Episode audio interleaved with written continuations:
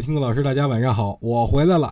行情演绎至今呢，跟我所说的差不了太多呀。上证指数最高三千四百一十点，创业板再创新高，周五收至一千九百二十三点。在我看来，这是再正常不过的了。但是很多人看来，怎么可能出现这种事情？不是说好的跌吗？怎么又创新高了呢？其实这个问题并不难解释。我以前也说过，中国股市一旦趋势形成，就很难改变了。目前正是向上的趋势当中，不要动不动就看空，反而应该在下跌时候敢于买入。不过马上面临重要的会议，所以指数一旦出现跳空向下的大阴线，就要离场观望。如果发现没什么大事儿，再买回来就好了。这就是我节前跟大家说的，十月上半个月安心吃股，但是到下半个月就要小心谨慎了。但是呢，也不用自己吓唬自己，还没有看到大阴线之前就没必要恐慌。今儿呢是礼拜日，明天要开盘了。周末的消息我大体看了一下，可提取的养分并不是很多，所以呢今天就不给大家梳理财经要闻了。不过最近大家可要每天准时来听我的语音了，因为逃顶不比抄底啊，抄底可以延续很久，但是逃顶呢可能就几天。